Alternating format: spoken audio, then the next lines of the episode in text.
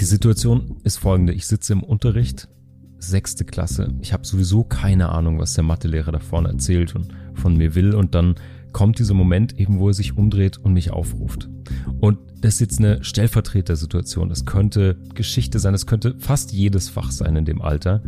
Und was dann passiert, ist, dass dein pubertierender, mit Hormonen überquellender Körper, der sowieso dir nicht gehorcht, folgendes tut. Du spürst eine Hitze aufsteigen.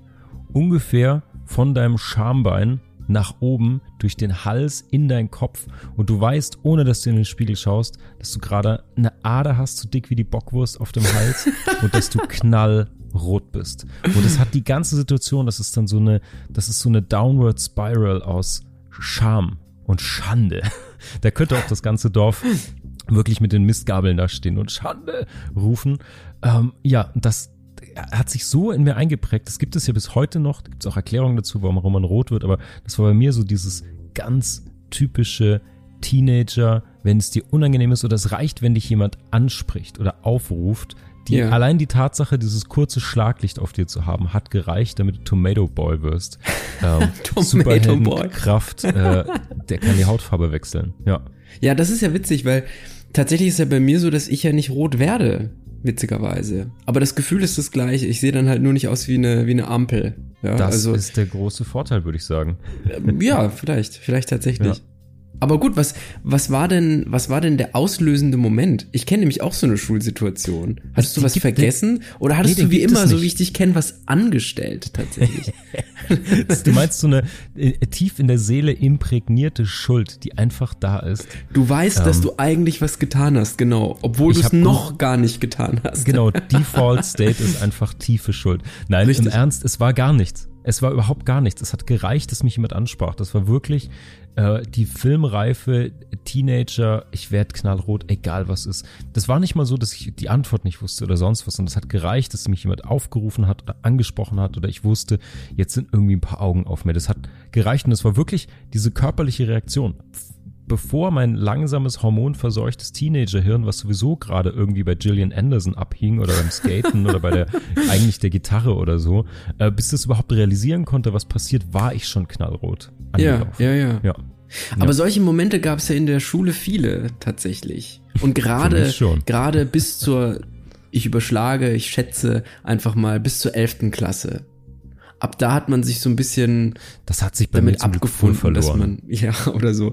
Also ja, in, wobei in der Oberstufe, ich erinnere mich und auch an der Uni gab es immer noch immer noch äh, Situationen. Ich erinnere mich an eine, eine unspektakuläre im Vergleich zu dem, was du gerade geschildert hast, aber mir ist mal im Hörsaal das Handy angegangen. Da war ich im ersten oder zweiten Semester mhm. und das hat im Endeffekt niemanden interessiert. Also das war auch noch ganz kurz und ich hatte damals, das darf man eigentlich, das allein ist jetzt schon wieder beschämend, würde ich nie so machen. Ich hatte diesen Tetris-Klingelton.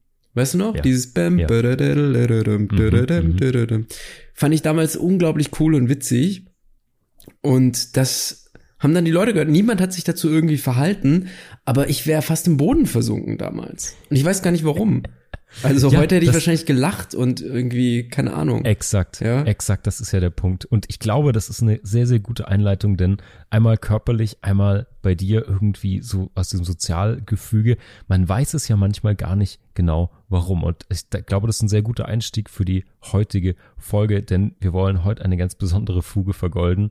Ähm, ich sage jetzt nicht die Schambeinfuge, obwohl es die gibt übrigens, sondern wir haben das ja keinen Piepser, ne? Piep. Äh, exakt, das Bein nehmen wir raus. Wir wollen die Schamfuge vergolden. Wir gucken uns an zum Thema der Staffel, unsere dunkle Seite, unsere dunklen Seiten eigentlich, die wir uns hier in der Staffel anschauen. Wir wollen uns heute mal die Scham genauer anschauen. Also ich hoffe, ihr kriegt keine roten Ohren. Macht euch bereit, es wird äh, viel Peinliches, viel Fremdscham und auch hoffentlich ein bisschen Gold dabei sein. Ladies and Gentlemen, es ist hoffnungslos, aber nicht ernst. Sünden, Laster, Sinnkrisen und Verfehlungen sind das Krakelle unseres Selbstbildes. Was tun mit den Rissen, die der Alltag in unsere Wunschbiografie zieht? Dem Unerwarteten, den Fauxpas und Fehler, die wir machen. Wir vergolden die Bruchstellen des Lebens mit Kultur und Kitsch, Philosophie und Pop, Hochmut und Humor wo das Schmutzige und das Heilige sich küssen, finden wir das Fugengold. Hirat, ich war in meinem ersten Leben früher ein Werber. Und das Beste, was dir für die Werbung passieren kann, ist, dass du Scham von der Schuld entkoppelst. Das heißt, du kannst jederzeit sagen, du bist zu fett, zu schwach, du bist zu arm, du bist zu dumm, du bist zu unattraktiv. Kaufe das hier und es wird dich heilen. Es wird dich ähm, begehrenswerter machen. Mhm. Du wirst ein besseres äh, Du sein am Ende des Tages. Also insofern, ich wofür ich mich vielleicht schämen kann, ist, dass ich Scham teilweise beruflich genutzt habe, ob mal bewusst, mal unterbewusst sozusagen. Und das führt mich zu meiner heutigen These, die ich mit dir mal diskutieren will im Verlauf der Folge. Ich habe mich nämlich umgeschaut und als ich über das Thema Scham nachgedacht habe, habe ich mich gefragt, wo das denn eigentlich in uns sitzt. Weil klar, es gibt peinliche Momente. Du kannst auf der Bananenschale ausrutschen, du kannst dir den Kaffee in den Schoß kippen, wenn dich dein Date anspricht, wie auch immer. Es gibt so kurze Momente, wo man sich wo etwas Peinliches passiert. Mhm. Aber das ist ja sozusagen wirklich nur the icing on the cake of shame. Ähm, yeah. Da gibt's ja noch ganz viele tolle, fluffige, cremige, harte Schichten drunter. Und je tiefer man geht oder je tiefer ich gegangen bin, ich habe das Gefühl, dass Scham kulturell irgendwie verortet ist. Es gibt sogar, und das wäre die These, es gibt so eine Sehnsucht, ein Wunsch, eine Sehnsucht nach der Scham. Also so eine Art Erbsünde, die in uns reingraviert ist und das ist so ein bisschen der Antrieb und der Motor für ganz viele gesellschaftliche Sachen. Ganz viel für Konsummotive, ganz viel für Werbung, Consumerism, das, was in sozialen Netzwerken sich abspielt, wie wir uns auch selbst definieren.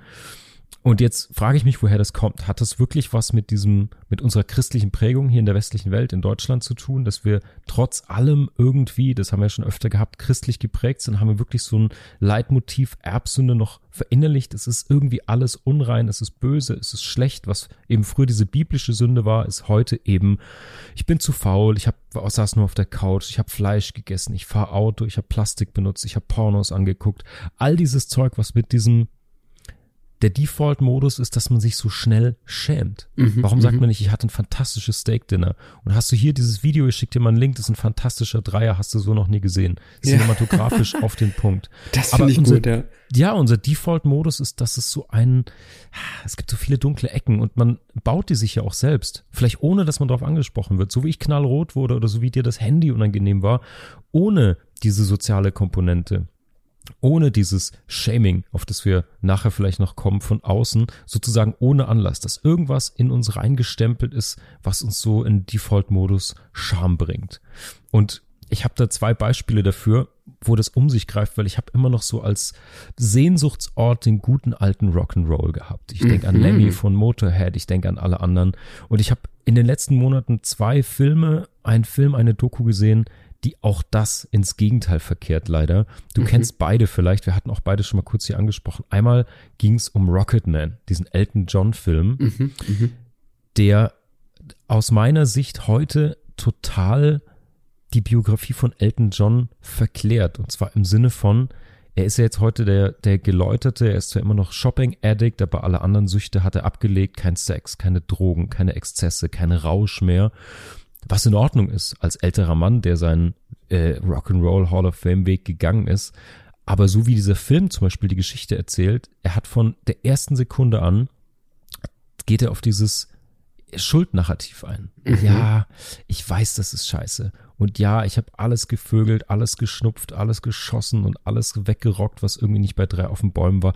Aber ich weiß, es ist ganz schlimm. Auch das, das Setting ist schon, dass er in diesem wahnsinnigen, geilen, schrillen Kostüm in dieser Selbsthilfegruppe sitzt. Und dieses Bild, das, die Tonalität dieses Bildes zieht sich für mich durch den ganzen Film ja, es war irgendwie alles wild und bunt und cool und hat für Welthits gesorgt, aber es war total schlecht. Und damit natürlich auch die Prämisse oder die offene Frage, hätte er denn die Sachen geschrieben, wenn er ein anderes Leben geführt hätte? Funktioniert es denn, ein Rockstar zu sein, ohne diese in Anführungsstrichen Sünden zu begehen?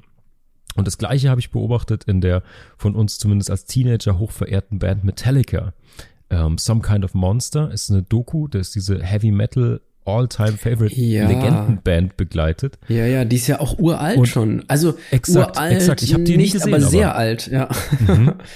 Ja, Some Kind of Monster Album. Ich weiß nicht, 2000 irgendwas kam die raus. Also ich Knapp- weiß noch, wir waren in 15 der Jahre Schule, so. als das rauskam, oder? Das ist richtig. Jesus oder waren wir Christ. da? Nee, da müssten wir in der recht. Oberstufe gewesen sein gerade. Du hast recht, so. der ist viel älter noch, das ist über Ja. 20 Jahre. Anyway, die Qualität des Films, sowohl inhaltlich wie auch filmerisch, äh, ist irgendwie auf so einem VHS-Home-Video-Qualitätslevel, was mich erstmal abgefuckt hat. Aber dann die Geschichte, die darin erzählt wird, fand ich so schockierend, weil äh, auch wenn man Metallica nicht hört und jetzt nicht sich mit der Trivia der Band auskennt, es ist schon klar, dass es irgendwie um Hardrock, Saufen, ähm, irgendwelche Geschichten mit Groupies geht und lange Haare, die geschüttelt werden. So, es ist halt heavy Und vor allem Metal. Lars Ulrich, ne? Bei Metallica. Genau, genau, das ist ja, ja genau, das sind ja die beiden bandinternen Konkurrenten, der Sänger James Hetfield und der Schlagzeuger Lars Ulrich, der Däne, ähm, die so wahrscheinlich aus meiner Sicht als Kreativmotor sich immer gegeneinander aufreiben sozusagen und so die Musik eben entsteht. Anyway, was in dieser Dokumentation passiert ist, eigentlich wollte das Team die Entstehung des neuen Albums filmen. Ungefähr zehn Minuten in den Film rein verstreitet sich die Band und zwar auf so eine US-amerikanisch völlig durchtherapierte krude Gesprächssituation, Art und Weise, dass immer, also es wird, es wird sich nicht mal richtig gestritten. Es werden nicht mal Meinungen ausgetauscht, sondern es ist so, es ist so antherapiert. Weißt du, was ich meine? Ja, es ist so ein bisschen GZSZ-mäßig auch, ohne dass es diese Ja. Dramaturgie hätte tatsächlich, ja. exakt. Weil die exakt. Künstlichkeit bei GZSZ wird ja durch die dramaturgische Anordnung Ja. greifbar oder fassbar. Ja. Und da ist es tatsächlich so, dass man, das ist schon auch manchmal mit Fremdscham verbunden. Den Begriff werden wir sicher auch noch 100.000%. besprechen. Ne? Ja, Also, 100%. Gerade bei Lars Ulrich finde ich auch, Ja. also über die Art zu sprechen dann, aber ja, das hast du ja gerade angesprochen. Ich habe dich unterbrochen. Genau, und es ist dann, nee, nee, das, das genau so. Es ist bockig, es ist zickig, es ist kindsköpfig und gleichzeitig so ein bisschen auch dieses schamvoll, ja, es war ja so sündig, als wir noch getrunken haben, Mhm. als wir das gemacht haben. Und es wird plötzlich die Geschichte umgeschrieben von der größten Metalband der 80er Jahre, 90er Jahre so gefühlt hinzu.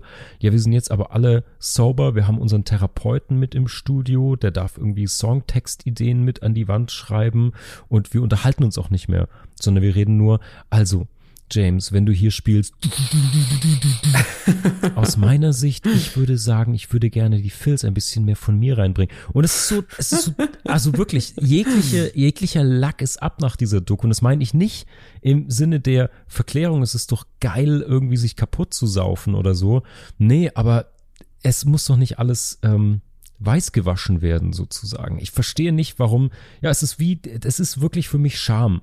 Es ist Ja, so eine komische Sündhaftigkeit, die jetzt heute abgelehnt wird, die aber ganz wichtiger Teil von all dem war.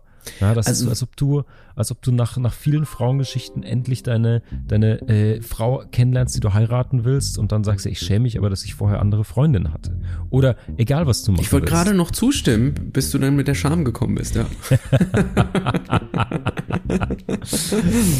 ja, also da gehe ich voll mit und ich denke, das Bedauerliche daran ist ja auch, dass das Konzept dieser Dokumentation ja auch darauf ausgelegt ist, möglichst vielen Amerikanern und Amerikanerinnen zu gefallen.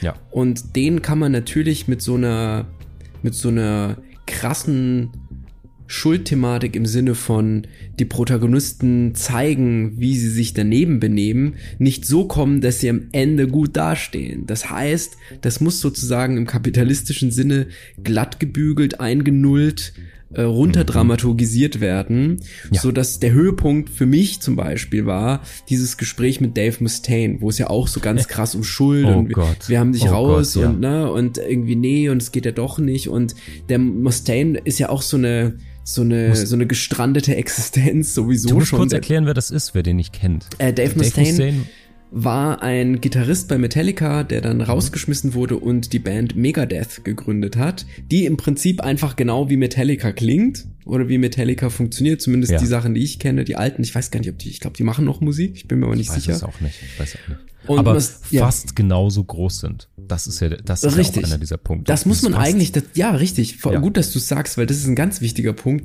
Der hat ja, Ja. total den Erfolg auch mit dieser Band. Ja. Ja. Und trotzdem merkt man einfach auch unabhängig von dieser Inszenierung innerhalb der Dokumentation, dass der Typ einfach fertig ist, dass er das nie richtig verdaut hat, dass er da Mhm. rausgeflogen ist. Und es gibt dann eben da so eine Aussprache oder so eine, ja, wie du schon gesagt hast, es ist ja so eine Schein, Scheingestellte. Es ist irgendwie gestellt, irgendwie auch nicht. Es ist irgendwie so, so ein bisschen wie so Reality-TV tatsächlich, ja. Genau, und ich fürchte, sie haben wirklich eine ungestellte Dokumentation gemacht und alles, was gestellt wirkt, kommt aus diesen antherapierten, Mhm, gealterten Rockstars raus. Das ist das, was mich so betroffen Ja. gemacht hat dabei. Ja. Aber das ist ja das Prinzip, was immer gut funktioniert. Läuterung. Die, die es verstanden Mhm. haben. Und das funktioniert ökonomisch auf der Ebene, dass Metallica Napster verklagt, wofür Metallica nie Richtig. wirklich viel Kritik bekommen hat, sondern im Gegenteil viel Zuspruch, Mhm. was durchaus ja auch Sinn macht und äh, Verständen, also was ich verstehen kann. Mhm. Aber natürlich ist das auch ein Prinzip von, das sind jetzt die Guten und Napster sind Ja. die Bösen. Und so Ja. einfach ist es eben dann doch nicht am Ende, denn wie wir alle wissen, Plattenfirmen, das sind jetzt nicht die, die netten Onkels und Tanten von nebenan. Ja. Aber was wichtig ist, ist eben diese Läuterung und dieses, früher haben die Scheiße gebaut, jetzt aber sind das aufrichtige Amerikaner vor allem. Das muss man ja Ja, dazu ne, sagen, ja. Selbst Oh, Lars ja. Ulrich hat ja immer diesen unbedingten Drang, dieses, diese, diese Amerikanisierung, wenn man ihn dann so beim Joggen mit seiner Cappy Mhm. und so weiter und dieser übertriebene Akzent, den er sich da angesprochen hat. Also, da finde ich schon, dass man, dass das etwas ist, was die Leute abholt. Vor allem, wenn dann eben noch diese Prise Drama mit drin ist. Genau, ich muss sagen, ich finde, die Läuterung ist ja ein legitimes Motiv, die katharsische Auflösung am Ende dieser Reise. Das Problem ist, dass du nicht die Reise verleugnen solltest. Das, Ja, genau. Weil dann gibt es, dann gibt es ja. wenn du die- aufrichtig bist. Exakt, dann gibt es ja eigentlich, dann ist ja die Geschichte weg. Ja, Du kannst ja nicht ja. sagen, wir waren schlecht, jetzt sind wir besser. Das wäre ein Fortschritt, das wäre ja gut. Aber du kannst ja nicht sagen, ja, okay, das war alles scheiße früher, äh, vergessen wir das mal und fangen von hier aus an. Ich war immer ein Klosterbube. Also, Also, ja, oder verstehe. Die, die, die, das, was passiert ist mit so einer, mit so einer, ja, mit so einer, mit so einer Schambrille dann nur noch sich anzuschauen und nicht dazu zu stehen. Ja, das ist tatsächlich, jetzt kommen wir eigentlich so unabsichtlich mit dem Bumerang wieder zurück zur Bibel, denn Mhm. das ist irgendwie etwas Ja. Christliches. Ja. Es gibt's ja in der Literatur zuhauf.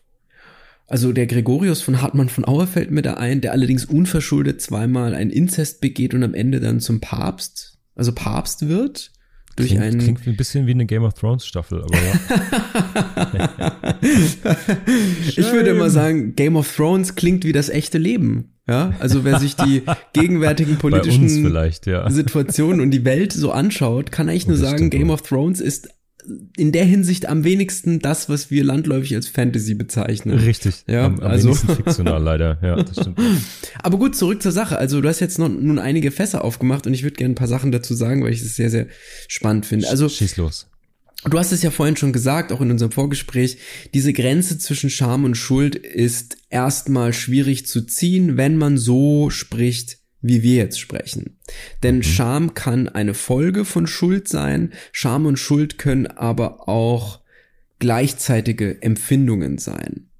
Und zur Ursache der Scham beziehungsweise zur Herkunft würde ich gleich noch was sagen, aber gehen wir mal kurz zurück. Also du hast ja ein bisschen auch eine Frage gestellt vorhin, nämlich ob das noch was Christliches ist, dieses Erbsündenthema.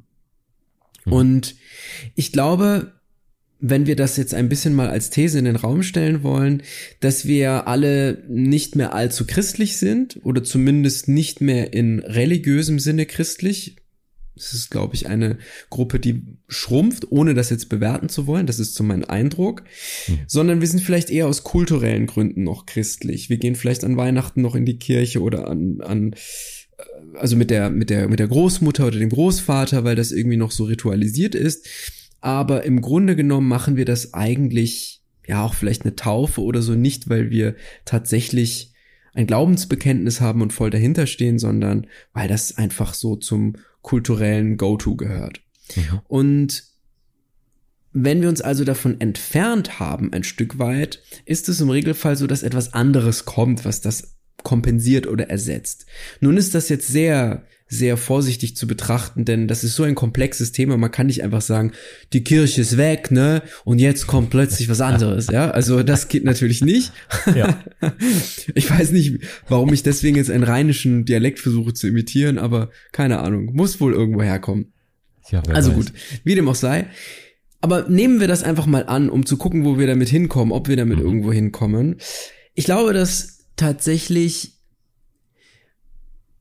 die Scham da liegt, wo der Kapitalismus ist. Und auch das hast du schon angesprochen. Und wir schämen uns eben nicht mehr, wir kasteien uns eben nicht mehr, weil wir sozusagen die Erbsünde in uns nachspüren können, mhm. weil wir wissen, dass wir Fleischeslüste haben und so weiter, sondern wir kaufen und konsumieren und dafür schämen wir uns.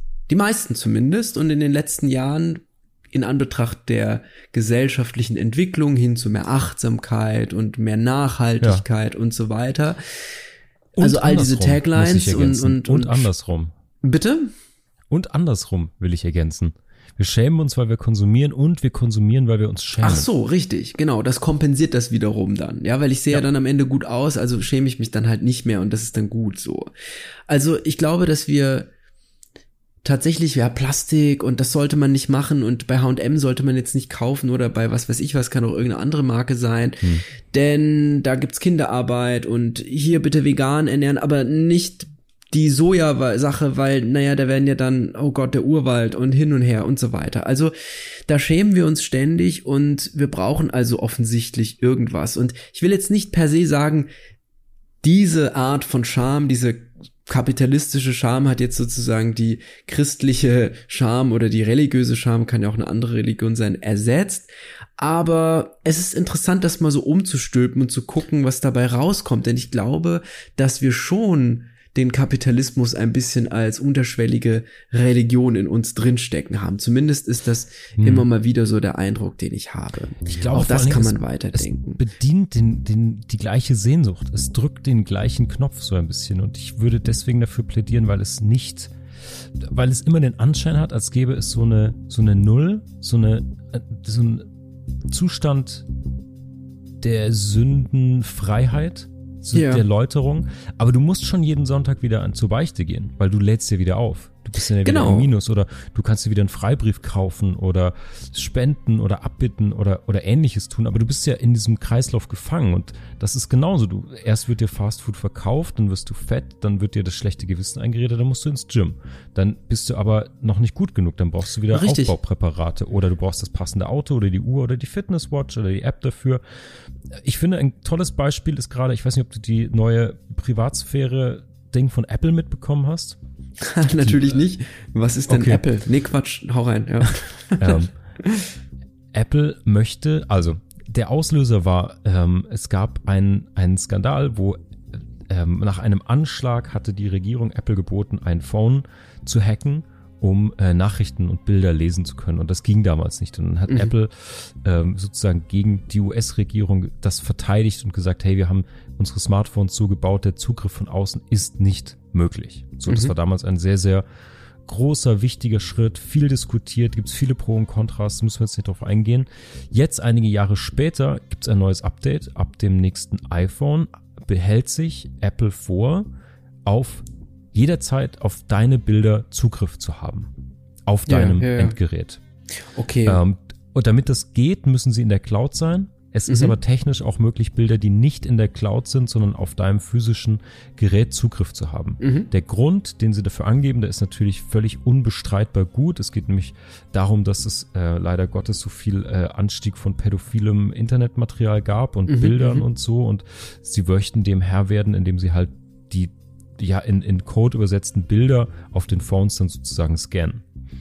Ich glaube, über diesen, über diesen guten Zweck gibt es keine zwei Meinungen, zumindest bei mir nee, nicht, dass das genau, genau richtig ist. Richtig, Auf ja. der anderen Seite muss man sich aber natürlich jetzt fragen, was damit wieder passiert. Also es gibt ja bis jetzt die großen Privatsphäre-Kampagnen, die auch vor allen Dingen von Apple kommen.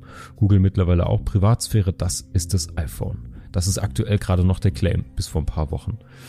Und das ist natürlich ein Kernwert. Das ist ja sozusagen deine, das ist ja alles, deine Fotokamera, deine Brieftasche, dein Tagebuch. Und jetzt natürlich der erste Einfallsweg da reingegeben. Und sobald er gegeben ist, ist es auch technisch möglich. Ähm, es wird erstmal nur in den USA stattfinden, aber nichtsdestotrotz, äh, ich finde, da steckt halt so eine Philosophiefrage dahinter, so eine Wertefrage. So, weil natürlich ist jetzt dieser Kernwert, der noch vor ein paar Jahren da klar stand, ist jetzt völlig hinterfragt. Und jetzt versuchen wir wieder mal ein Problem, das auch durch Technologie entstanden ist, mit Technologie zu lösen. Ich habe da schon öfter in anderen Formaten auch mal drüber gesprochen, dass ich das so paradox finde und auch so, so räudig. Wir hatten es mal mit dieser Foto-App, wo der Wunsch nach ähm, analoger Fotografie Mhm, mhm. und nach mehr Zeit und nach mehr Müßiggang und nach dem Moment genießen, dass der in eine Technologie-App ausgelagert wird, in diese Foto-App, von der ich damals sprach. Und ähnlich gibt's jetzt einen Privatsphäre-Skandal und auch andere Skandale, die natürlich auch durch Technologie und äh, Devices ausgelöst werden. Und jetzt suchen wir die Lösung wieder dort drin. Und ich habe so ein Gefühl, das ist so ein schönes Beispiel dafür, was auch mit diesem Schuldfaktor ist. Es wird immer von außen wieder eine neue Lösung für ein neues Problem rangetragen. Und das Problem wird natürlich auch mitkreiert. Und aus irgendeinem Grund umarmen wir das total gerne. Stimmt schon. Eigentlich Absolut. müsste ich besser sein, anders sein. Ja. Du hast es vorhin ja schon gesagt. Also du hast ja den Ablass, Ablasshandel, die Ablassbriefe erwähnt. Und die Smartwatch, die, die Kalorien zählt, funktioniert prinzipiell ähnlich. Also wenn wir uns schämen, weil wir jetzt bei McDonald's waren oder bei Burger King oder irgendwie sonst ungesundes Essen zu uns genommen haben, dann eben müssen wir ins Fitnessstudio gehen und das kompensieren, etwas Gutes sozusagen tun, uns läutern. Wenn wir zu lange auf der Couch saßen, dann müssen wir uns bewegen und etwas Produktives tun, weil wir das Gefühl haben, auf der Couch liegen sei nicht produktiv, was ich nie verstanden habe, denn wenn ich ein gutes Buch lese oder mir eine, eine, eine gute Dokumentation oder einen guten Film oder eine Serie oder was auch immer angucke, dann Ja. ist das produktiv. Und wenn ich entspannen kann auf der Couch, also es gibt Leute, die können zwei bei Calvas schauen und dabei entspannen. Es war mir immer suspekt, denn ich glaube, gerade das ist etwas, wo man sich besonders anstrengen muss, aber gut. Die absurdeste Referenz, die du jemals in diesem Podcast genannt hast. Wirklich. Wirklich. Zwei auf Calvados. Wahnsinn, ey. Ich glaub's gar nicht. Okay. Naja, also auch etwas, wofür man sich vielleicht schämen kann, aber, oder sich Leute sogar für schämen, sind ja, Ja, ihre eigenen hoffe. Hobbys und Bedürfnisse. Aber gut, dazu gleich.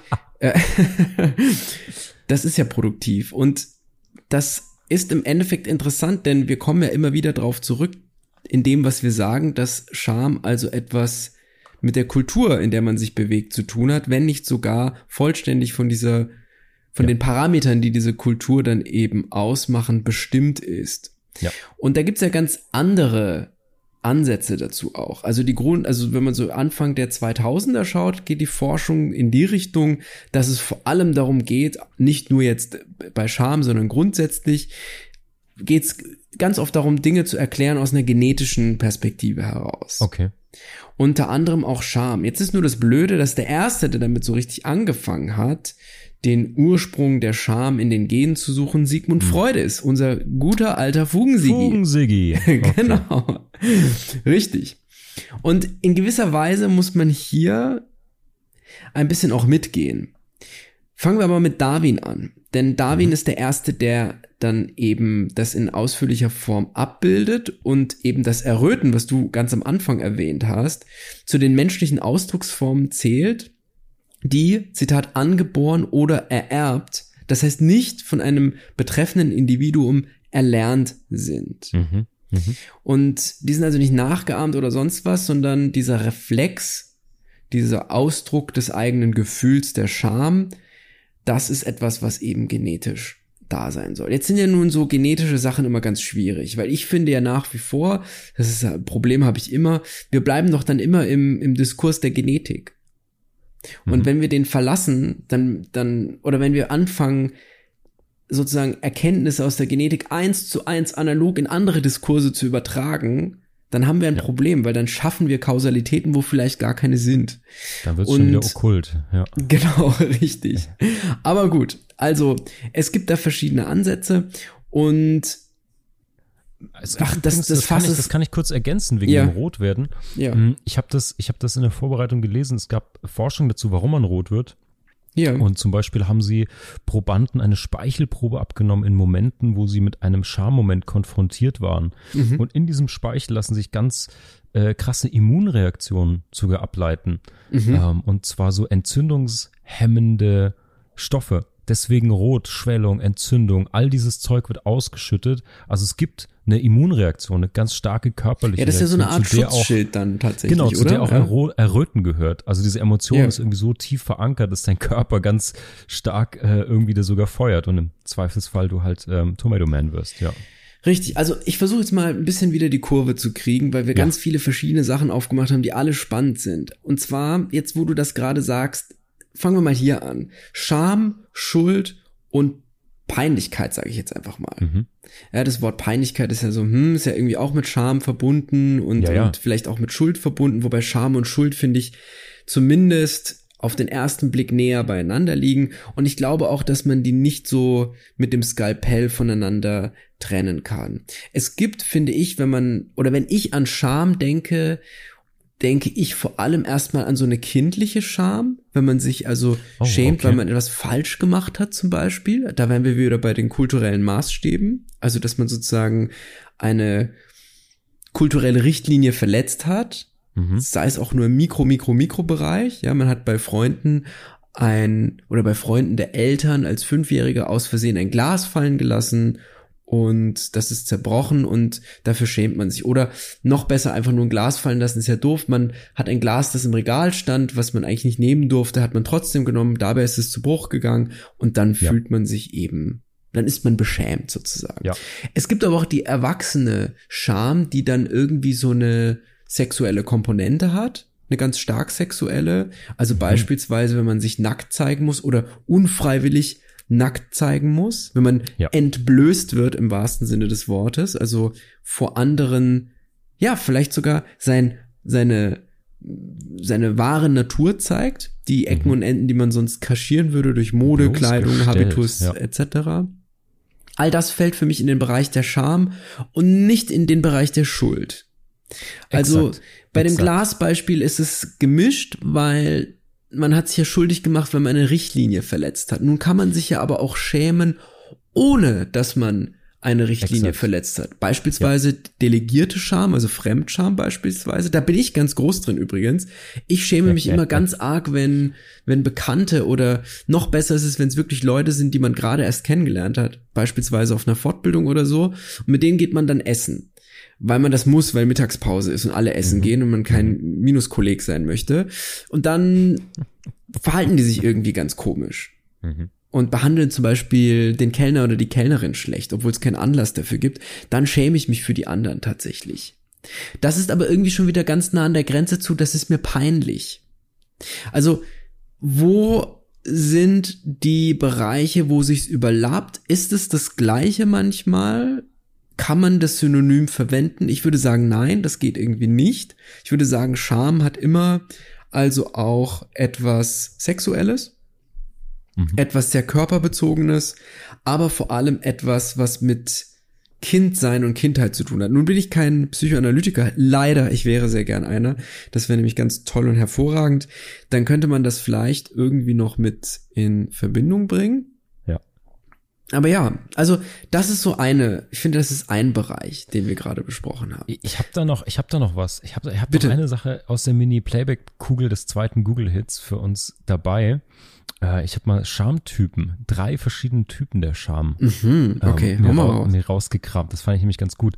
Weil die Definition reicht, wie du gerade schön eingeleitet hast, von bis. Also von der Lappalie wie einem zerbrochenen Glas, wo das Schamgefühl natürlich überproportional zu, in Anführungsstrichen, Schuld ist. Also es kann eine leichte Verlegenheit bis Fremdscham bis hin zu tiefster Demütigung, Gesichtsverlust. Es gibt sogar, das wusste ich nicht, es gibt sogar chronische Scham, äh, wie psychisches Trauma. Das ist dann Oh, ein ja, krankhaftes, andauerndes Schamgefühl, furchtbar. Und die, der Auslöser ist fast immer, dass man die negative Reaktion vom Umfeld befürchtet oder bekommt. Und das hängt dann fast immer mit der Wertvorstellung zusammen. Auch, auch die Nacktheit im Grunde. Da kann man natürlich sagen, ja, das kommt aus mir, das kommt aus meinem, aus dem Körpergefühl raus. Da sind wir aber dann ja auch wieder, jetzt nicht bei der Erbsünde, aber vielleicht beim Sündenfall sogar schon der Vertreibung aus dem Paradies fast. ähm, das ist ja auch eine kulturelle Sache. Die liegt zwar sehr, sehr lange zurück, aber natürlich ist irgendwie Nacktheit jetzt auch so ein ganz sehr lange zurückliegendes Tabu. Anyway, Schamtypen, drei Stück. Es gibt ähm, die soziale und körperliche Abweichung oder abweichende Persönlichkeitsmerkmale und dazu gehören so Sachen wie in einem schlechten Moment laut zu lachen bei einer Beerdigung oder so. In der Öffentlichkeit zu weinen ist Oh stigmatisiert. Oder wie du auch schon gesagt hast, beim Sex sogar, sich für seinen Körper zu schämen. Ja, Das ja. ist so dieses sozial-körperlich Abweichende. Dann gibt's natürlich Überschreitung, grenzverletzendes Verhalten. Also, wenn du öffentlich kritisiert wirst, schämst du dich dafür. Wenn du einer Lüge überführt wirst oder wenn du irgendwelche Normen brichst, öffentlich. Das ist natürlich dieser, dieser zweite Schamtyp. Und der dritte ist ähm, ganz einfach Versagen oder Misserfolg. Mhm. Da gilt dann, wenn du Fehler machst, Irrtümer begehst und deren überführt wirst oder irgendeine Niederlage erleidest. Witzigerweise wird zum Beispiel laut Pupsen auch dort Oh, verortet. ein Klassiker, stimmt, ja. Das Mhm. ist witzig, dass das bei, das ist da- laut dieser Quelle, dass das dann bei Versagen oder Misserfolg ähm, verortet ist. Das fand ich aber ganz, ganz interessant. Das Naja, ist, also ja, wenn man das, quasi einen fahren lässt, wo man es nicht sollte, dann, das ist eine echte Niederlage, ja. dann ist es, ach so, ja, okay. Das heißt, the battle is lost, mission Ja, failed. allerdings. Ja, okay, ja. ja. Interessant. Also, ja, diese, diese Typen, die gibt's so ein bisschen ja auch schon, das ist jetzt wieder kulturell gesellschaftlich, was für mich auch die gangbarste Richtung ist, muss ich ehrlich Mhm. sagen. Also, was wahrscheinlich für alle die gangbarste Richtung ist.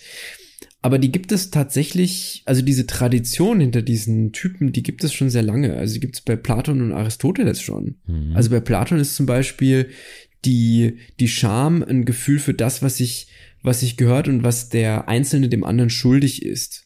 Also Platon versteht dann Scham aus einer bestimmten gesellschaftlichen Ordnung heraus. Und bei Aristoteles ist es ähnlich, es ist ein rein soziales Phänomen. Und da geht es dann nämlich darum, dass man ja eine bestimmte Vorstellung von schlechtem Ansehen hat, was dann definiert wird und was dann so spürbar Art- erfahrbar wird. Ne? Genau, das ist ja fast ein, äh, das ist vielleicht ein großes Wort, aber das ist ja fast ein moralischer Imperativ. Wenn Mhm. du sagst, jemand verhält sich schamlos, ist das ja Mhm. jetzt kein, kein Zeichen für einen Freigeist oder für jemanden, der unkonventionell ist, sondern schamloses Verhalten hat immer was mit, ich bin äh, brüskiert. darüber. Ja, ja, Ich richtig. bin- ich das ist bin, gut. Das äh, Wort, äh, das ist super in dem Zusammenhang. Ja, man- ist absolut man- negativ. Man missachtet die sozialen Grundsätze der Gruppe, Ja. in der man sich bewegt, Ja. ne? der sozialen Gruppe. Ja. Ich Ja. finde, das Interessante ist, dass Scham ja eigentlich sehr nützlich ist, weil es so eine regulierende Funktion hat. Also Mhm. bestenfalls, wenn man sich schämt, ist das ja eine körperlich-geistiger Indikator dafür, dass man irgendwas verändern sollte und dann im besten Fall eben eine positive Veränderung in deinem Handeln, in deinem Denken bewirken kann, so. ja, Und die ja. negative ist eben, dass es dich ja verfolgen kann, bis hin zu Depressionen, bis hin zu ich brauche eine Therapie deswegen, so. Ja. Also, ich glaube, ich habe ne, einen Hebel jetzt, wo du das so dargestellt hast, wie Ah, ja. man vielleicht so zumindest so ganz grob im Kleinen für sich, für den Alltagsgebrauch sozusagen Scham und Schuld unterscheiden kann. Hau mal raus. Ich habe nämlich gerade, du hast es nochmal getriggert mit dem Kind und dem Glas, also mein Beispiel von vorhin. Mhm. Und ich glaube, wir haben es noch nicht weit genug gedacht. Denn wenn man noch weiter denkt, das Glas geht zu Bruch und dann hat man ein Gefühl, nämlich zum Beispiel Scham. Dann entsteht Scham vor allem immer dann, wenn die Augen der anderen auf einen gerichtet sind.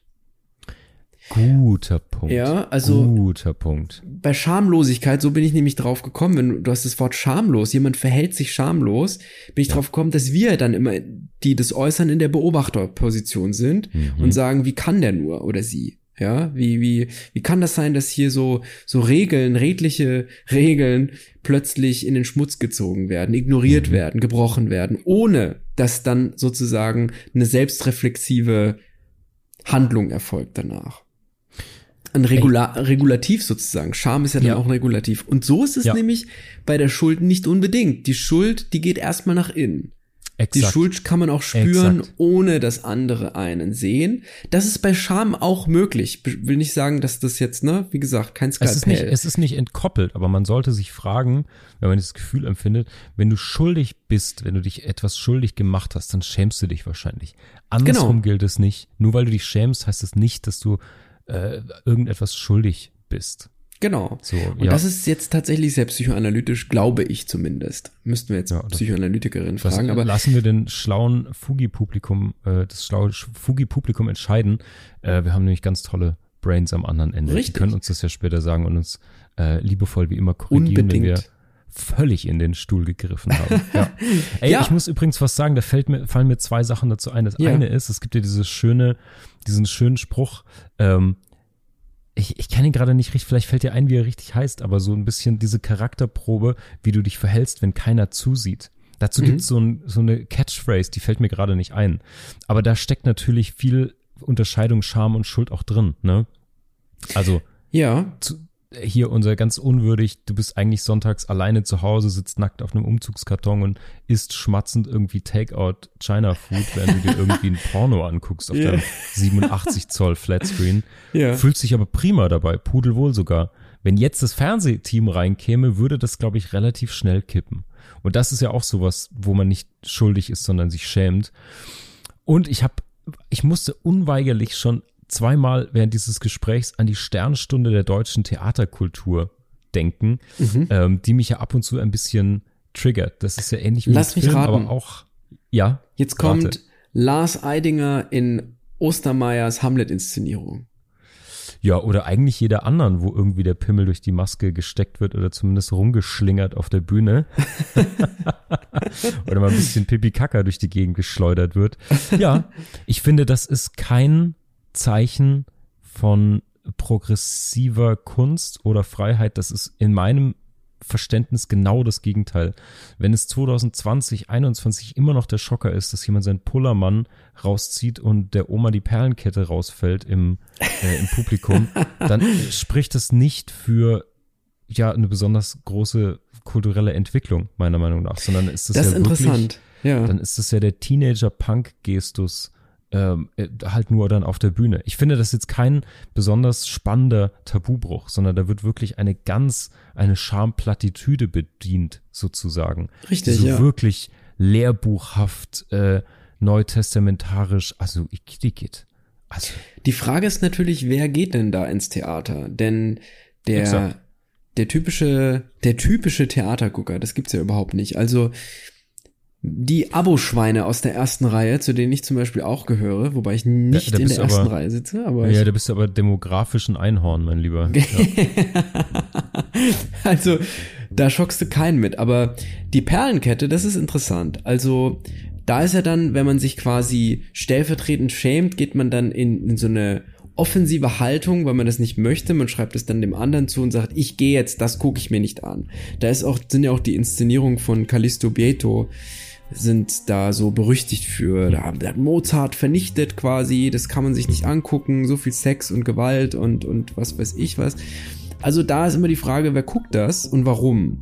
Und wenn man nun aus, nur aus rein bürgerlichen Gründen ins Theater geht, dann hat man es auch verdient, dass man rausgeht. Das ist besser, dann muss man nicht rausgeworfen werden. Und interessant ist vor allem, finde ich, dass das ganz oft die Leute sind, die sagen, das wird man, das wird man doch mal auch sagen dürfen, ja. Also, ich weiß nicht, was mit dem Dialekt heute los ist. Also, das wird man doch mal sagen dürfen. genau. Ist jetzt so ein Insider, ne? Äh, Ja, ja. Den, naja, wissen so nur die- Insider ist das nach den beiden Jahren nicht, aber Na ja. gut. Also gut, jedenfalls, das sind die Leute, die das immer sagen, ja, das wird man doch noch sagen dürfen und was soll das und so weiter. Und wenn es dann im Theater gesagt wird, wo alles gesagt werden darf, dann plötzlich ist es den Leuten zu viel und sie schämen sich und dann müssen sie das irgendwie auf die anderen übertragen. Und da sind wir auch dabei. Also Erziehung hat natürlich auch einen großen Einfluss oder Scham ist natürlich auch abhängig von Erziehung und wenn wir eben die ganze Zeit gelernt haben, zeig nicht deinen Pullermann, ja, oder deine Vagina, dann, ja, oder überschlag die Beine wäre dann wahrscheinlich das, das Ja. Äquivalent dazu, vermutlich. Aber genau, und genau Ja, da sind wir meiner Meinung nach. Mit wie vielen Jahren kriegst du das denn beigebracht? Vier, Ja, aber- fünf? Ja. Und, und genau da ist irgendwann irgendwie auch die intendantische Meisterleistung ungefähr stecken geblieben. Ja. Sorry, ich muss mir da echt mal kurz. Ja, naja, ich meine, Marc, wir, wir leben in Zeiten, weg. in denen die Menschen unglaublich prüde sind. Ja, Natürlich, ja mit du hast ja die Pornografie wissen, vorhin warum. erwähnt. Ja, ich würde also, es gerne verstehen. Das ist ja genau der Punkt. Warum zum Henker äh, öffnen wir uns denn über Jahrzehnte hinweg und gehen jetzt Tja. freiwillig das ist eine sehr äh, gute Frage. mit der Geißelung zurück ins Kämmerlein. Nee, Warum wir haben halt keine so Erbsünde mehr. ja, meinst du, das ist, naja, das ist ja jetzt Ja. eine, das ist ja ein ganz großes, ein ganz großes heikles Thema. Woher kommt denn diese Sehnsucht, wenn es denn eine ist? Ich glaube fast, es ist eine. Es ist ja der Wunsch, Na gut, danach da, äh, besser sein zu können oder auch gerne jemanden zu haben, der einem sagt, wie es besser geht.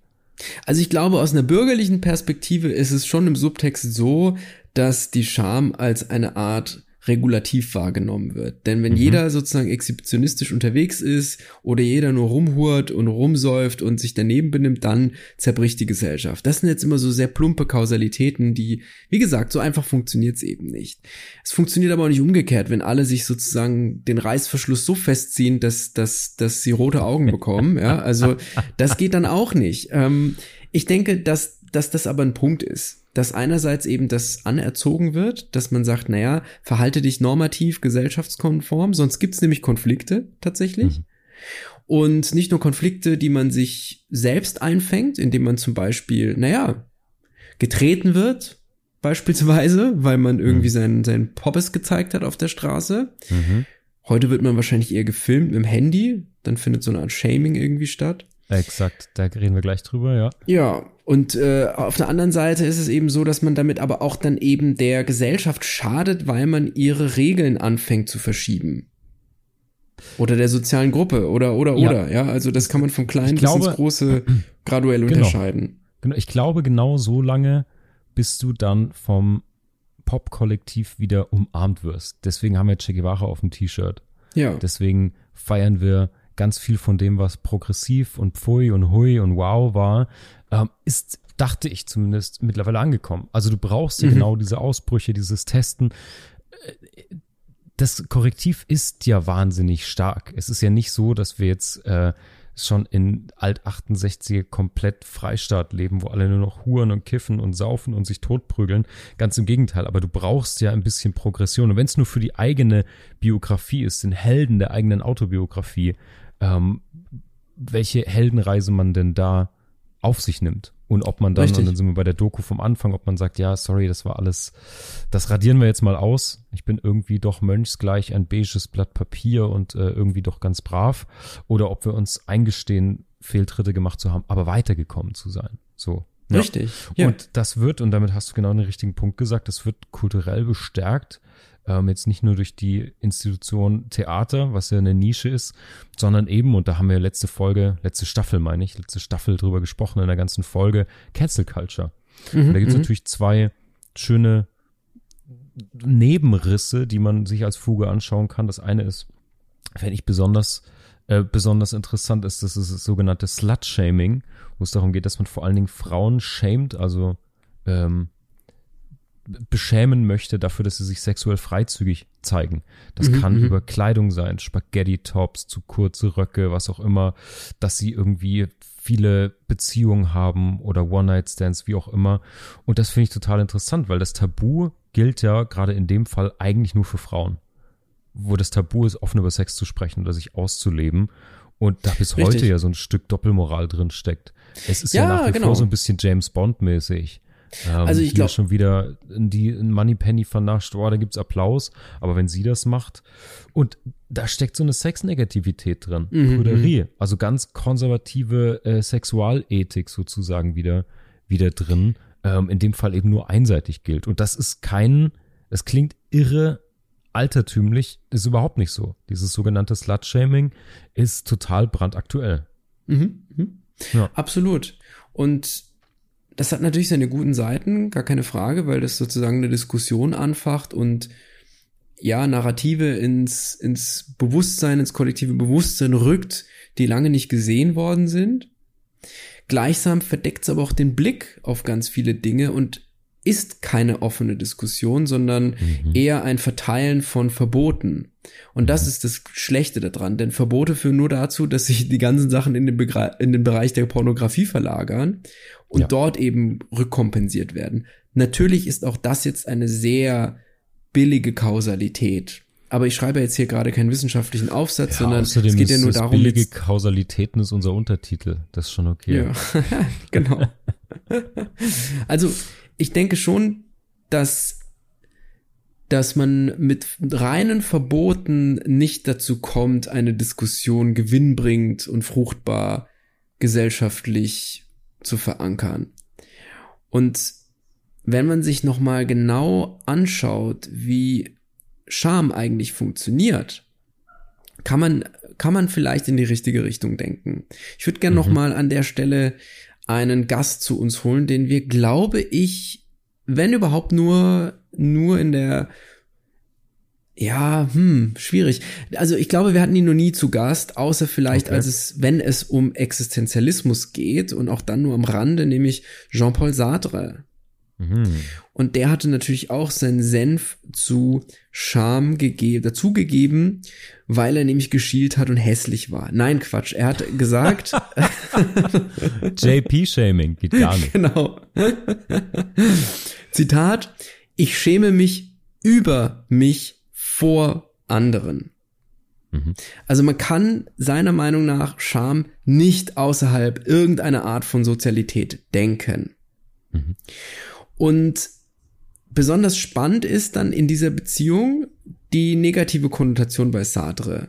Also der, der Anblickende, ja, also die, die, die die Scham beobachten, der Anblickende entzieht dem Angeblickten, den, der oder die, die sich schämt, die mhm. Möglichkeit, selbst blickendes Zentrum der Welt zu sein.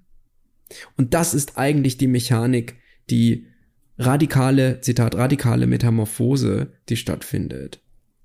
Also der Angeblickte wechselt vom Sein als blickendes Subjekt seiner Welt zum angeblickten Sein als Objekt in der Welt eines anderen. Zitat Ende.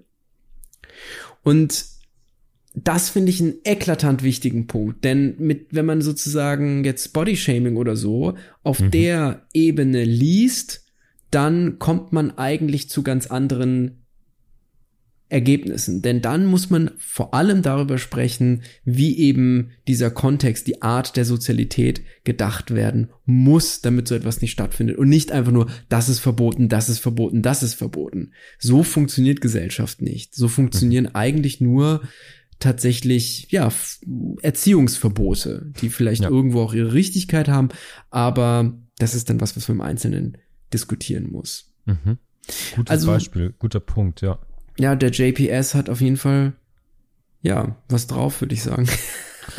nee, aber das ist doch ein guter, das ist doch das, was man irgendwie hinterfragen müsste, wenn du Leute, wie ist das schön, an den Pranger stellst. Das ist ja. ja Public Shaming, ist ja ein ganz großer Teil der Cancel Culture. Da hatten wir jetzt ja wirklich ausführlich drüber gesprochen, wo es einfach darum geht, Werturteile über jemanden zu fällen und die dann bitte als judikative, exekutive und moralische Hochinstanz direkt zu ähm, zu fällen auch und auszuführen. Und da wirklich dieser Handlungszwang dann teilweise auch dahinter steckt. Ja, ja exakt. Ja.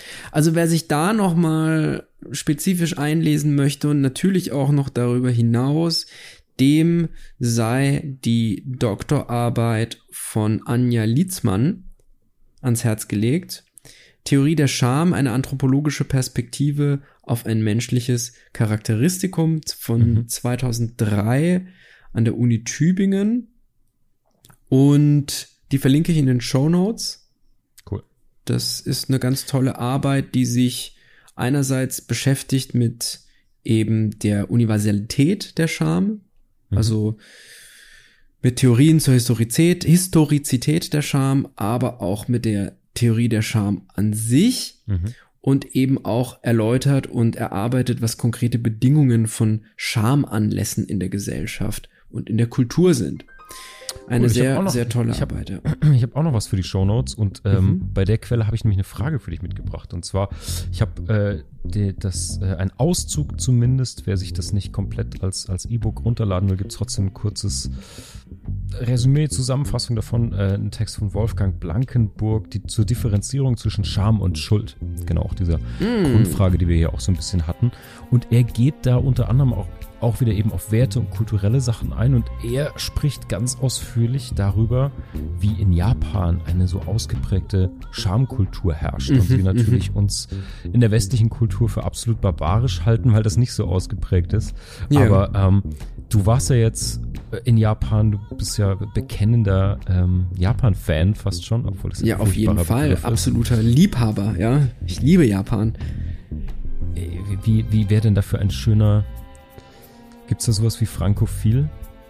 Jap Japanophil einfach, würde ich ja. sagen, oder? Ich weiß nicht, das würde man wahrscheinlich so nicht sagen, aber ja. Nip Nipponphil? ich weiß es nicht. Ja. Sehr gut. Sehr gut. Ja, wie, wie hast du das erlebt? Hast, hast du da irgendwie was? Du hast ja schon ein, zweimal hier so kurz ja. ein paar kleine Fugen vergoldet, ein bisschen erzählt, wie es dir da ging, aber hast du diese Scham irgendwie gespürt oder hast du gemerkt, dass man dich mm. shamed dort? Jein, jein. Also ich glaube, für die Erfahrung, die ich dort gemacht habe, wäre Scham jetzt in, in der Art und Weise, wie wir es diskutiert haben, zu schwerwiegend. Es okay. ist aber durchaus so, dass man diese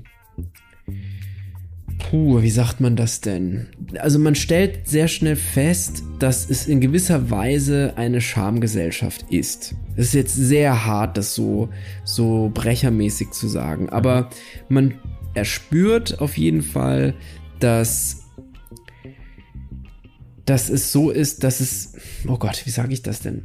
Ich, mir fällt nämlich keine konkrete Situation ein, an, an, der man das beobachten hätte können, wo es wirklich um Scham geht. Mhm. Aber ich kenne es zum Beispiel aus dem japanischen Film, da wird es oft thematisiert. Aber sagen wir es mal okay. so, Gesichtsverlust ist ein Thema. So, um, mhm. mit der, um, mhm. also mit dem Wort kann man der Sache ganz gut begegnen. Denn der Gesichtsverlust heißt ja im Endeffekt nichts anderes als Verlust des sozialen Ansehens. Und der ist nicht reversibel. Das heißt, man muss eigentlich in so einer Schamgesellschaft, große dicke Anführungsstriche, ja. immer darauf gucken, dass man eben sein Gesicht bewahrt, dass man sein soziales Ansehen nicht verliert. Das ist, glaube ich, auch etwas, was im Orient sehr verbreitet ist. Das ist nicht nur etwas fernöstliches oder asiatisches. Mhm. Und ich denke, dass viele der Dinge, die man dort in, den, in der Alltagspraxis als Fremder beobachten kann, darauf zurückgehen. Nämlich beispielsweise diese krasse Höflichkeit, die es dort gibt, oder eben auch die Diskretion, die damit auch einhergeht, die Wahrung der Privatsphäre der eigenen und auch die der anderen und auch eine gewisse Ruhe und Gelassenheit, die, glaube ich, mitunter auch ein Effekt dieser dieser, ja, dieser Angst vor dem Gesichtverlust ist. Denn wie schafft man es denn, das sozusagen beizubringen? Man erzieht eben zu einem Verhalten, das den Gesichtsverlust, den Verlust des sozialen Ansehens verhindert. Und ich, ja. deswegen braucht es in Japan auch oft gar nicht diese krassen Sanktionierungen und Bestrafungen im, im Alltagskontext, sag ich mal. Mhm. Beleidigungen mhm. zum Beispiel mhm. oder dass man jemanden dumm anmacht oder dass man sich daneben benimmt, weil einem jemand auf den Bäcker geht irgendwie. Und das ist mhm. aber in Schuldkulturen durchaus so, tatsächlich. Da ist es. Aber es gibt, es gibt doch, da, ich muss da ganz kurz rein, weil ich finde es total interessant. Es gibt doch in, also sicher nicht für alle und es ist bestimmt ein mhm. Randbereich. Ich kenne das aber tatsächlich nur aus Japan, zumindest aus dem Popkulturbild, das ich von außen habe, dass es zum Beispiel so eine Art Selbstgeißelung oder Selbstbestrafung gibt, dass du zum Beispiel, wenn du eine große Verfehlung begangen hast, du dir einen Teil des Fingers abschneidest oder ähnliches. Mhm. Mhm. Das ist zumindest, das hat sich so eingeprägt, ähm, ist vielleicht auch ein Klischee oder nur in bestimmten extremen Bereichen so, aber das kenne ich so nicht, dass also diese ganz krassische Selbst ähm, körperliche Züchtigung so weit mhm. geht, sozusagen. Mhm. Ähm, das hat doch aber auch was mit Gesichtverlust zu tun, oder? Auf jeden Fall. Also klassischerweise ist es nicht so, wie ich es gerade beschrieben habe. Klassischerweise, wenn man differenziert zwischen Scham und Schuldkultur, ist es so, ja. dass die Schamkulturen darauf, also die, die beruhen darauf, dass es eine äußere Instanz gibt, die dein Fehlverhalten sanktioniert. Und das ist eben so, dass es quasi, dass Schamgefühle immer als eine Reaktion auf sozial Erwartetes entstehen. Mhm. Und bei Schuldkulturen geht es darum, dass man eine äußere Instanz so krass verinnerlicht hat, dass man, ja, dass man mit sich selbst ins Gericht geht und sich nicht vor anderen schämen muss. Ja. Aber ich glaube, dass das nicht weit genug greift. Also da wird England oft als Beispiel genommen, als protestantisches Land tatsächlich oder als anglikanisches, je nachdem, welche Perspektive man da drauf, ist ja eine protestantische, naja, bla bla bla. Aber da kann man dann wieder mit der alten Keule kommen, naja, das ist was Religiöses. Und irgendwie, mhm. vielleicht geht's ja tatsächlich auch auf, wenn man sozusagen fernöstlich irgendwie Shintoismus oder so, der ja nur so eine ganz lose, vor allem eher politische Religion ist, aber nicht nur vergleicht eben mit, was weiß ich jetzt, eben dem Protestantismus, der eben mhm. dogmatisch und, und, und eng gefasst und mit Bibeltext vor allem und so weiter verknüpft. Also da Mhm. gibt's vielleicht auch da irgendwelche Hintergründe, aber es ist schwierig, denn es gibt ja auch Schamgesellschaften, die eben ihre, also wenn man da sich daneben verhält, Fehlverhalten, die, die das sanktionieren tatsächlich. Mhm. Also es gibt zum Beispiel ja Selbstjustiz, kann ich mir da zum Beispiel vorstellen. Also Sehr wenn sich gut. jemand irgendwie daneben benimmt, dann wird er halt verprügelt von einer Gruppe von Menschen, was natürlich Mhm. schrecklich ist, ne? Also, aber das gibt es ja dann auch. Vielleicht nicht in, also ziemlich sicher nicht in Japan. Ja. Wenn, wenn, dann nicht dort. Aber das gibt es. Das ist interessant. Also schwierig. Auch da glaube ich, dass man diese Begriffe nur sehr künstlich voneinander trennen kann. Das ist echt ein Phänomen, glaube ich, die Scham. Das muss man immer situativ betrachten. Ja, das ist wohl richtig. Schwierig, schwierig, schwierig, Ja. schwierig. Okay. Oh, Mann, Mann, Mann, Mann. Ein riesiges Thema. Sag mal, aber äh, zum Abschluss vielleicht noch, kannst, wann hast du dich denn zuletzt für was geschämt? Kannst du dich erinnern? Boah, also abseits dieser klassischen ka- antikapitalistischen Reflexe, die man in sich hat, äh, puh, wann habe ich mich geschämt? Mir fällt eine Geschichte ein, das Brot. Da glaube ich, Das dass man, Brot? dass Scham mitunter thematisiert wird, ja. Die ist von Borchert. Und da geht es darum, dass ein Ehepaar im Nachkriegsdeutschland, so wird es zumindest, also es wird nie explizit so ausgesprochen, wenn ich mich richtig erinnere. ist ja nur mein Fach eigentlich, aber egal. es wird nie explizit ausgesprochen, aber es ist Trümmerliteratur. Die haben nicht, nicht viel zu essen und der Mann schleicht sich nachts raus in die Speisekammer und nimmt von den wenigen Brotresten, das die, die das Ehepaar hat. Und sie hört ihn im Bett dann kauen. Mhm. Und am nächsten Morgen gibt sie ihm ihre Scheibe Brot beim Essen. Und das ist, glaube ich, ein Moment, wo man Scham empfindet, wenn man in der Rolle des Mannes ist. Ich muss, ich muss mir die Geschichte nochmal, es ist schon eine Ecke her, dass ich die gelesen habe. Aber es ist ein Klassiker eigentlich. Also es ist vor allem Ja. ein Schulklassiker auch. Aber wo Außerdem habe bist ich du ein, du bist ein Intelligenzaal, mein Lieber. Jetzt habe ich dich nach peinlichen Situationen gefragt. wieso denn hier Aal? schön die Lehrerkarte und wieselt sich und windet sich wie ein Aal aus dieser Frage raus. Ja, Borchert, äh, Trümmerliteratur, mm, mm, äh, wir intellektualisieren das jetzt schnell. Ja. Gutes Ja. Beispiel trotzdem. Ich ja. bin raus aus der Sache. Nein, Quatsch. Wann habe ich mich richtig geschämt? Lass mich überlegen. Ich möchte da echt wirklich aus dem Nähkästchen plaudern. Hm. Fang du mal an. Mir, mir, mir fällt so jetzt unter Druck so, wenn die Zeit läuft, nichts ein. Aber Okay. Naja, ich, ich take mal wieder einen für For the Team. Ja, genau. Naja, was soll's. Ich habe, ähm, mir ist tatsächlich eine, äh, das ist jetzt wirklich eine, eine sehr peinliche Geschichte, die fiel mir ein. Die liegt einige Jahre schon zurück, da habe ich noch zu Hause gelebt. Ähm, da war ich während des Studiums ein paar Wochen zu Hause. Oh Gott, das ist wirklich wahnsinnig peinlich. jetzt bin Anyway. ich gespannt, ja. Ich äh, wohnte dann noch zu Hause und es begab sich so, dass ich Damenbesuch hatte. Sehr, sehr spät, man war noch aus. Ich brachte sie mit nach Hause.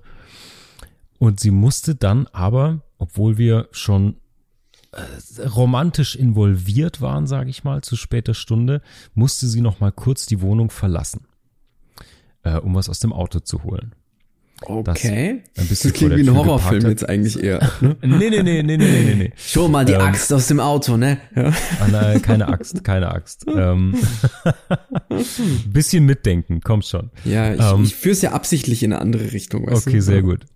Das ist eine Form von Zensur. Ja. Genau richtig, das ist gut, das ist gut. Und naja, diese Karre stand halt zwei Blocks weiter. Und es war, glaube ich, vier Uhr morgens oder sowas. Und da begab es sich tatsächlich so, ja, ja, geh raus, wie auch immer. Und die Tür fiel aber zu hinter ihr. Und dann muss ich wohl, trotz Blutsturz und Aufregung und dieser romantischen Involvierung, muss ich kurz weggeschlummert sein. Und ich wachte auf, wie jemand aus meiner Familie die Haustür aufmachte, weil die gute Frau nicht mehr in die Wohnung reinkam und ich das Klopfen nicht hörte. no. Doch, Oh no. also so kam es dann, ja genau, dass ich irgendwie auch nur im, im Samttanga gefühlt äh, aus meinem Zimmer polterte und meine Mutter, meinem One-Night-Stand, die Tür aufmachen musste, die auch äh, nur sehr, ich sag mal, hilfsbedürftig ähm, was übergeworfen hatte ähm, und eben aus dem Auto kam mit den Insignien, die für den Rest der Nacht noch notwendig waren. Oh ähm, no. Ja, das war unangenehm. Das war Der gezähmte, der gezähmte. Löwe. Der Zahnlose fast, ja. ja, oder so. ja. Ja, krass. Das ist tatsächlich zum Schämen, ja, muss man Ja. Da Ja. kann man jetzt äh, therapeutisch Das geht in- tief blicken. in alle. Richtungen, ja. Das geht in alle Richtungen. Das Ja. geht in alle Richtungen. Siehst du, hätte sie Das die Axt geholt, hätte sie die Tür kaputt schlagen können und sagen können, here's Johnny. Ja, Genau, Aber das wäre ein ganz anderer Kink, aber vielleicht auch für die Situation besser gewesen. Ja. du hättest dann schreiend so ein Messer in der Hand, ne? Aber genau. Nicht schlecht, nicht schlecht.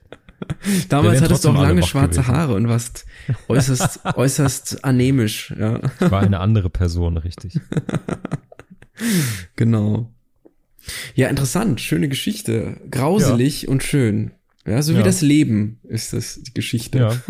Tr- tr- Triggert das noch irgendeine Schamanekdote bei dir? Ich überlege gerade die ganze Zeit, ich glaube, ich gucke an den falschen Ecken und Enden. Aber ja, ich habe auch eine, eine, eine Schamsituation. Und zwar. Nee, die ist zu heftig, die kann ich nicht erzählen. Die kann ich echt nicht erzählen, die ist zu krass. Vertrau mir, ich pieps. ja, wir sind ja auf der dunklen Seite. Ja, Ja, eben. Da muss man jetzt tatsächlich auch, muss man jetzt auch hin.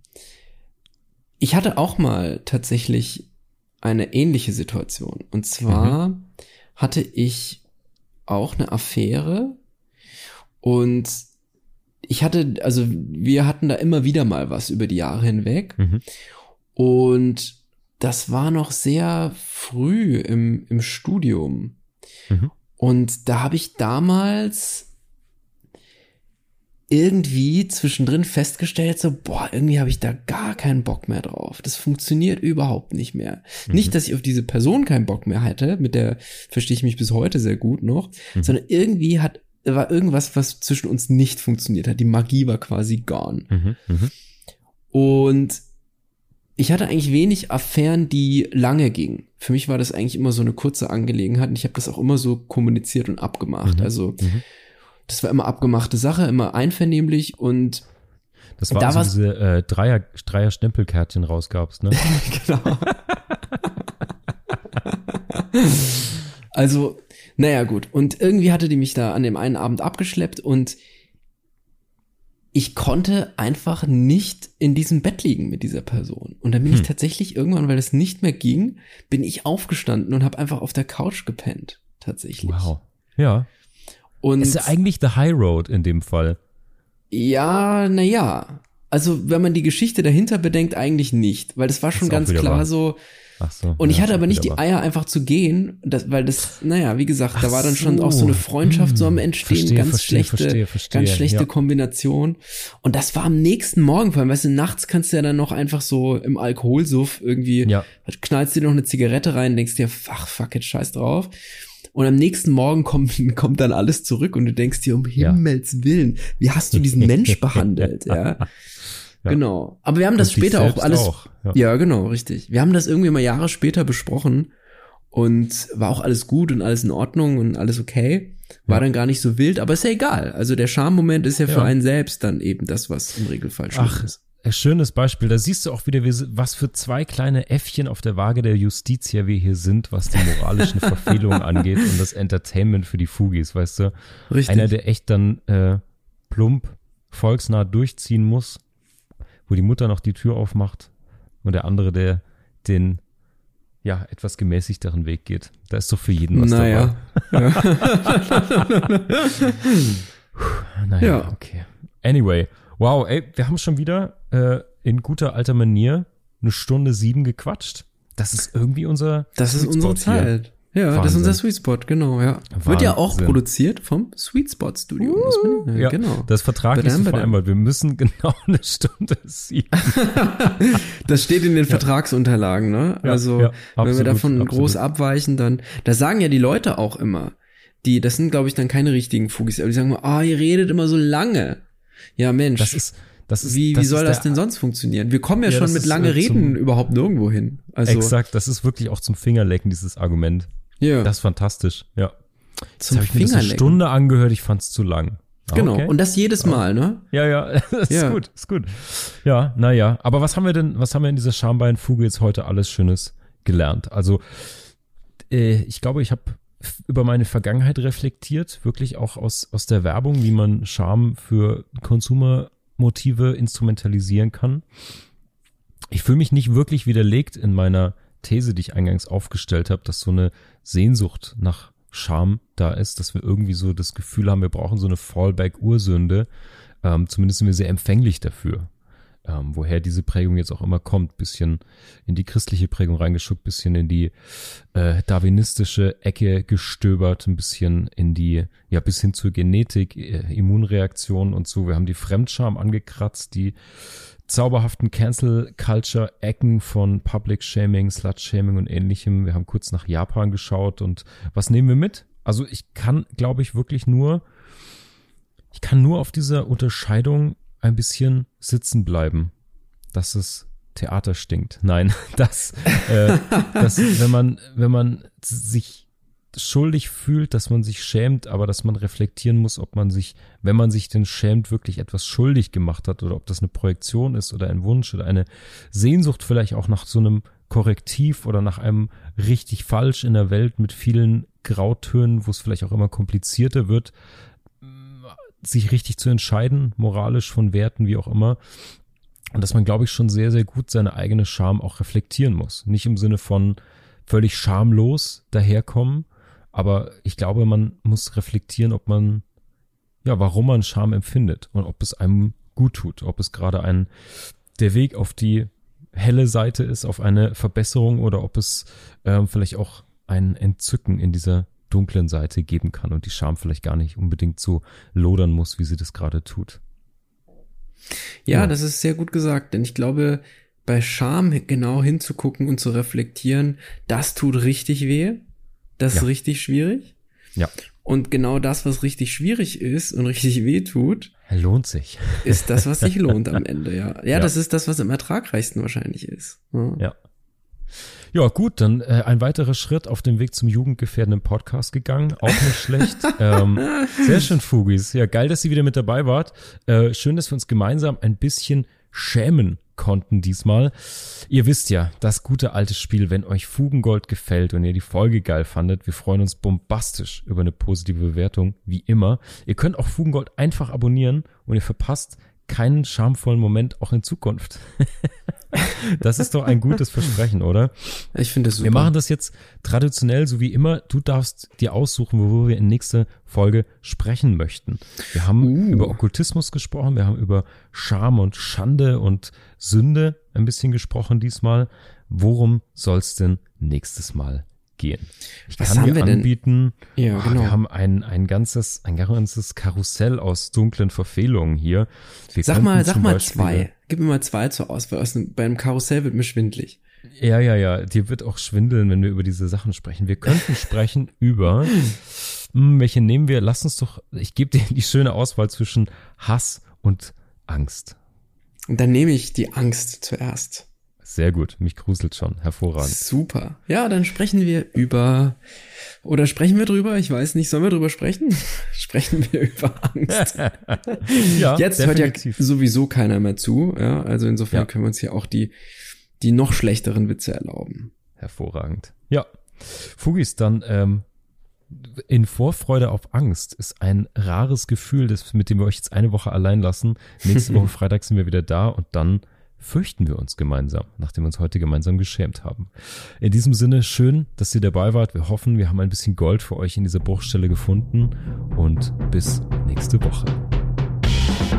Das war's für diese Woche. Wir hoffen, wir können einige Bruchstellen für dich vergolden. Schicke uns gerne deine Fragen und Gedanken per E-Mail oder DM. Wenn dir unser Podcast gefällt, kannst du auch Patreon unterstützen. Mehr Gold gibt es auf www.fugengold.de und überall, wo es gute Podcasts gibt. Cheerio, Fugis! Der Kultur- und Wissenspodcast Fugengold wird produziert vom Sweet Spot Studio.